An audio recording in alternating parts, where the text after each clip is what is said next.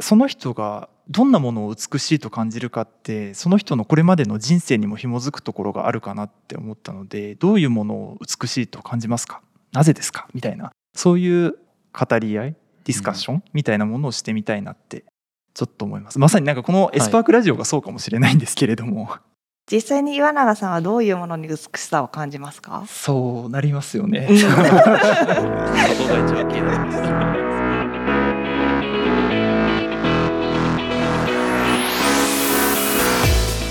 こんにちは。 S/PARK Beauty Bar の東です。この番組は美のひらめきと出会う場所をコンセプトとした研究所資生堂グローバルイノベーションセンターで働く社員たちによる社内ラジオ番組です。本日のパーソナリティは私東と研究員の今井が務めさせていただきます。よろしくお願いします。よろしくお願いします。本日のゲストは研究員の岩永真也さんです研究員の岩永です。よろしくお願いします。よろしくお願いします。私は普段今井君と同じく化粧品原料の安全性評価を主に担当しております。そうなんですよね。ありがとうございます。こちらこそありがとうございます。いつもなんか白衣姿を見ているので、はい、こんな感じでラジオの収録に取り組む今井さんすごく新鮮です。確かに私もあまりお仕事以外で岩永さんとこういう話することないので でもずっと岩永さんお話上手で出演していただきたいなっていうのはエスパークラジオに携わってからずっと思っていたのですごいこの日を楽しみにしてました それでは今日は岩永さんにお話を伺っていきたいと思います。お願いします。じゃあまずはお仕事についてお伺いさせていただきたいと思いますが岩永さん入社してからこれまでどのようなお仕事をされてきたんですか？はいえーと、2014年に新卒で入社しています。で初めの方はスキンケア製品の処方開発の部署に、え、配属されてそこからいくつか転々としています。皮膚科学の研究だったり少し新規事業の方にも関わったりして、まあ、巡り巡って今は安全性評価の部署にいます。ものすごい多岐にわたるお仕事を入社されてからされてると思うんですけれどもそれぞれの仕事に対して何かこうやりがいだったりとかどういう気持ちで臨まれてきたんですか？そうですね。その中でもちろんその基礎研究も本当に楽しかったです。新しい発見が非常に多くて好奇心がとっても刺激されていた一方で、まあ、なかなかやっぱり世の中に出すまでのスパンが長かったりその成果が外に出せないもどかしさも少し感じていました。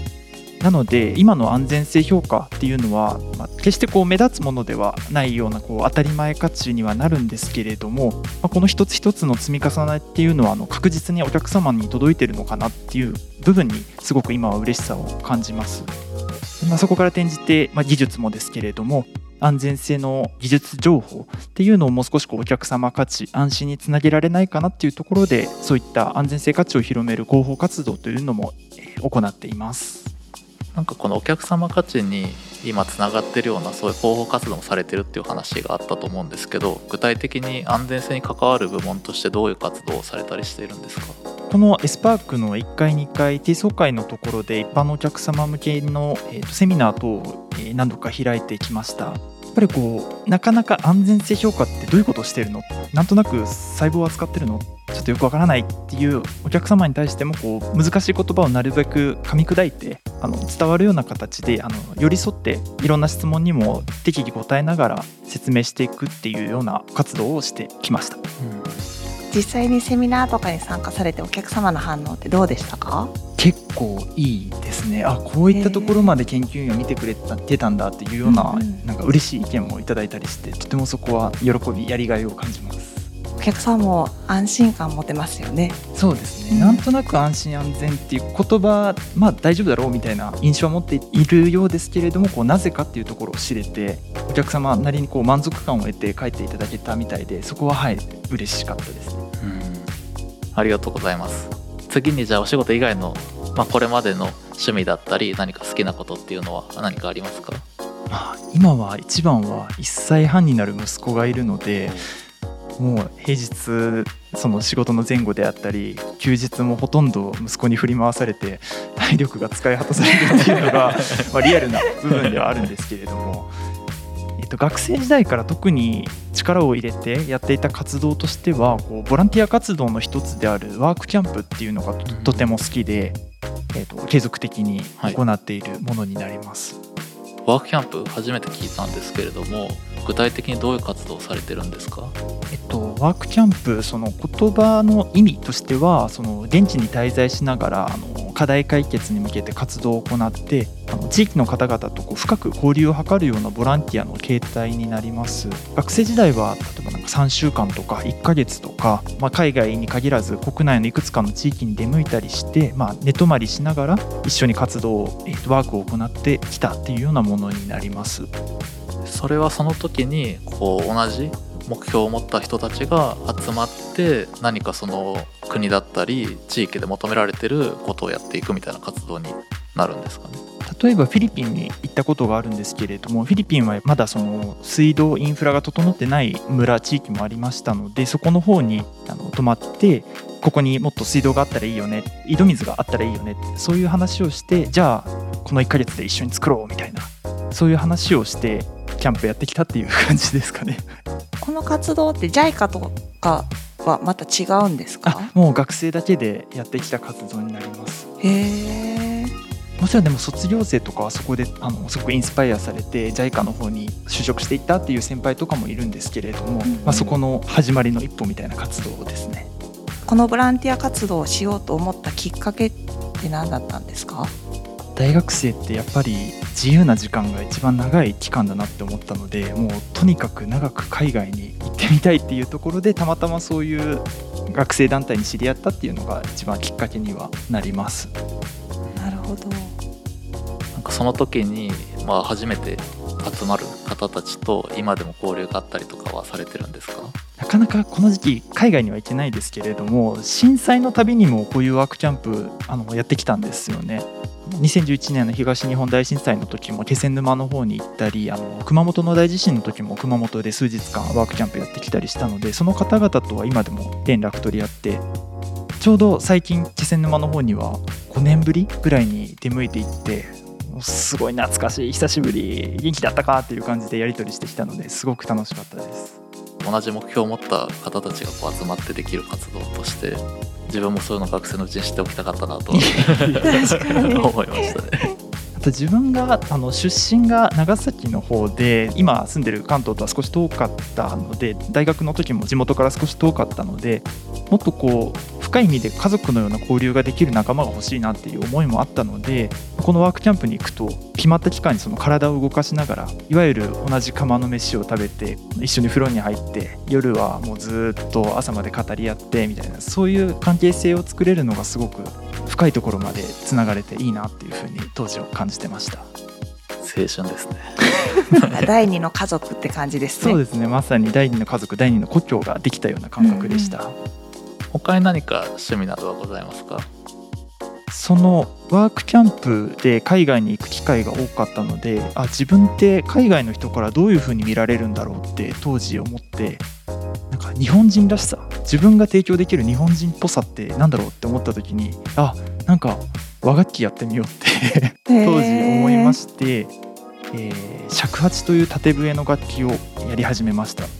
なんか研究員の中にお琴を長く続けてる方とかいらっしゃるみたいですけれども私は尺八の方をずっとそうですね10年近くやっています。かっこいい。いえいえ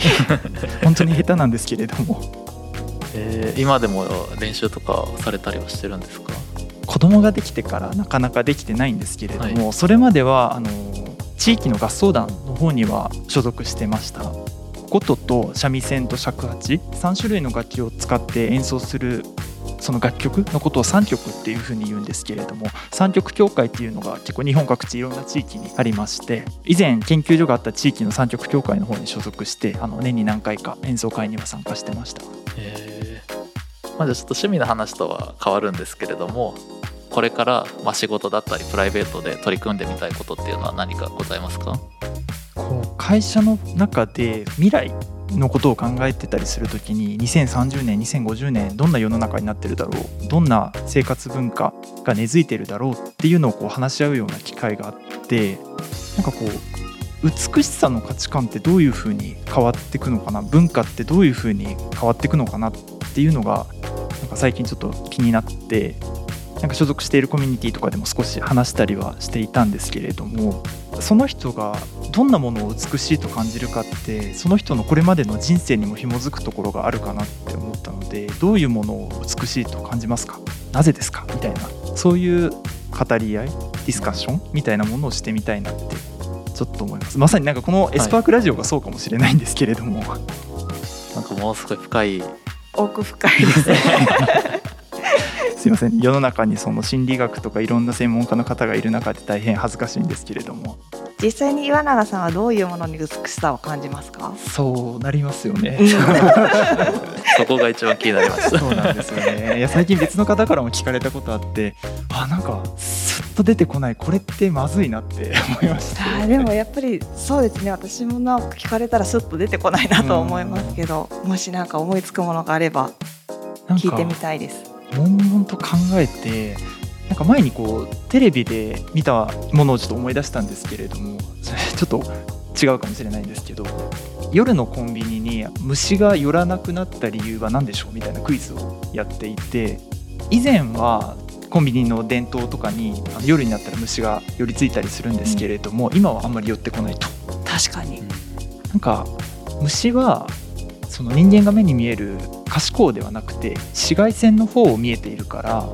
以前はコンビニの電灯にも紫外線が含まれてたので夜になると虫が来てたんですけど今はコンビニのライトって LED に変わっていて、LED に紫外線は含まれないから虫は寄りつかない。だっていうのを見てあなんかすごい面白いって思ったのと同時になんか人にとってもいいですし虫にとってもいいじゃないですか。なんかどちらもウィンウィンというか違和感なくいい関係性ができてるなこう調和が取れてるなっていうふうになんか感じてあそれって美しい関係性かもっていうふうになんか感じたんですよね。なるほど確かに。コンビニつながりで言うとあと京都とか先日栃木の鬼怒川の方にもちょっと行ってきたんですけど自然風景の中に溶け込んだ茶色のコンビニが結構出てたりしていて、うんうん、あなんか見ててすっと自分の中に入ってくるな全然違和感なくてなんか美しいかもって感じで。あこういうのの中に美しさのヒントってあるのかなってこう違和感のない調和をなんか人が見たり聞いたりした時に美しさって感じるのかなっていうふうにその時思いました。なるほど。今ねなんか自然と共存とよく言われてますけど、ん、なんかこうやっぱり人ってそういうところに戻っていくのかなとも思いますよね。そうですね。確かに、うん、なんかそういうさっきの岩永さんの話をいろんな方からやっぱり聞いてみたいですよね。そうですね。やっぱりさっきのコンビニの話とか、うんうん、やっぱり当たり前に思ってしまってる自分がいたりしたんですけどそれを美しいって思うっていう感覚を持ってることがやっぱりその個性というかそこも人によって違うのかなと思ったので。うんうんうん。人が感じて初めてこう美しさって現れると思うのでやっぱ人の価値観に左右されるところも多いなと思ってなんか面白い面白いですね。会社の中でみんなで語り合えたらいいですね。そうですねせっかくこう和の会社日本の会社なので資生堂って、しかも今時代って令和じゃないですか。なんか調和をとって美しいものを目指していくのって結構大事だなって今思います。なんかそう調和を考えた時に今の自分の安全性評価っていう仕事も改めて見直したりしていてこの原料はお客様の肌に乗った時にちょっと刺激があるかもしれない。アレルギーがあるかもしれないからちょっと使うのはやめとこうとかこれぐらいの量までだったら使っても大丈夫かなとかなんかそういう塩梅を私たちの評価の中でやっていく中でそれもお客様の肌と化粧品原料のバランスをとって調和をとっていくような活動なのかなっていうふうに感じてこの品質評価の仕事も美しさを生み出すような仕事って言えるのかなっていうふうにふと思いました。確かにそうですね。今井君はそう感じられますか？今まで全く感じたことなかった。今そうやって岩永さんに言われてあ自分も美しさを作ってるんだってちょっと自信が持てました。まだまだ話はつきませんがそろそろエンディングとさせていただきます。本日も最後までお聞きいただきありがとうございました。番組ではお便りを募集しています。詳しくは番組概要欄をご覧ください。また、ハッシュタグ、美のひらめきのツイートもお待ちしております。それでは最後に岩永さん本日のご感想をお願いしますはいありがとうございます最初すごく緊張していたんですけれどもお二人のとてもありがたいリードをしていただいて スルスルっと喋れたかなというふうに思います。本当に今回いい機会をいただいたなと思って改めて自分の仕事への向き合い方とかをなんかこう広い視点で見返すいい機会だったなっていうふうに思います。まあ、たまにこういった機会を持ちながら自分の価値観みたいなものもこうアップデートさせていければなって思います。すごい自分の生き方とか仕事をこう振り返るいいきっかけに私たちにとってもなったような気がしますよね。そうですね。なんかこう気づきがなんかたくさんあった気がします。それでは本日もお聞きいただきありがとうございました。また次回もお待ちしております。ありがとうございました。ありがとうございました。ありがとうございました